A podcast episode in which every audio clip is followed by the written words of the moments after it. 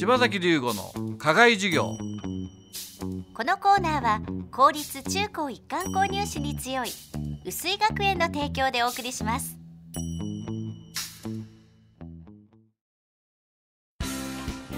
究極の右脳開発石戸式そろばんが薄井学園前橋安中熊谷で開講。さらに伊勢崎と太田では大好評につきクラス増設。年中生から小6生まで個別指導で基礎から楽しく学び計算力集中力自立心を鍛えます。定員制のためお申し込みはお早めに。詳しくは薄井学園のホームページをご覧ください。柴崎龍吾の課外授業このコーナーは薄井学園の柴崎龍吾先生が群馬で頑張るさまざまな人たちに職業の多様性や働くことの意味喜びをインタビューしてラジオの前のあなたにお届けします。4月はこだわりのそば粉生産で全国にその名を知られる赤城宮山ファーム代表取締役の高井正美さんに柴崎先生がお話を伺いました。今日はその最終回です。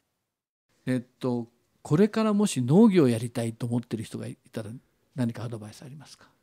そうですね。やはり、えーと、農地も空きますし、うん、農業者もどんどん高齢化してますから、うんうん、えー、ビジネスチャンス的にも十分あります、はい、あると思います。うん、ですからその しっかりとした考えを持って始めれば、きっと成功すると思います。ただ作っちゃダメですね。考え何か考えて何がこう受け入れられるのか、はい、あと自分で値段がつけられるようなものをいかに作るかでしょうな。はい、はあ、多分そば以外でも、うん、もっともっとあの大きく事業を展開できる作物ってたくさんあると思います。はい、はい、まあお蕎麦でこう持っていくっていうのは全く新しい発想だと思いますね私はね。はい、はあ、昔お蕎麦ねあの農業私もちょっと農業やってるもんでお蕎麦作ったことあるんですよ、はいはい、狭いところで、はい、いくらもできないんでびっくりしてしまって、はい、できないですね。できないです。鳥は苦しい、はい、苦しい、はい、このぐらい取ったけど、はい、人にもったいなくてあげられなかった、えー、まあ自慢話になりますが、私が初めてそばを作り始めて、うん、えーと、群馬県の、えーえー、資料にも載るようになります。うんうん、で今、えー、対面積あたりの収量、うん、えー、日本一は群馬県です。で群馬県の生産量の3分の1は私が作ってます。つまり私が作った、えー、対面積あたりの数字が、うん、えーと全国1位に群馬県を押し上げました、うん、それでそこに農薬も化学肥料も使わずにってことでしょうね、はいはい、うん。ですから、うん、えっ、ー、と多分薄井学園さんもそうでしょうけど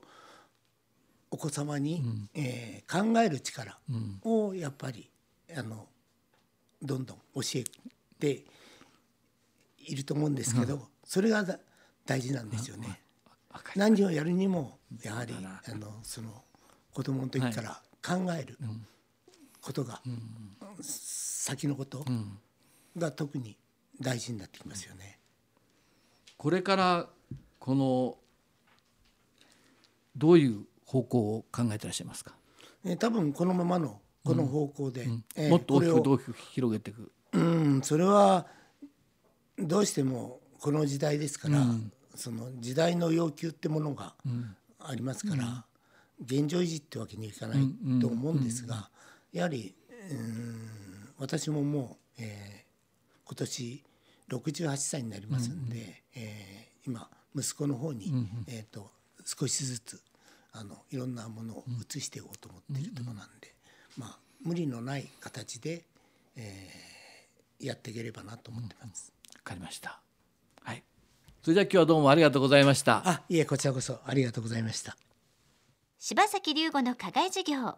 今月は赤城山のふもとでこだわりのそば粉生産に従事する赤城宮山ファームの高井正美さんにお話を伺いました。柴崎龍吾の課外授業。このコーナーは薄井学園の提供でお送りしました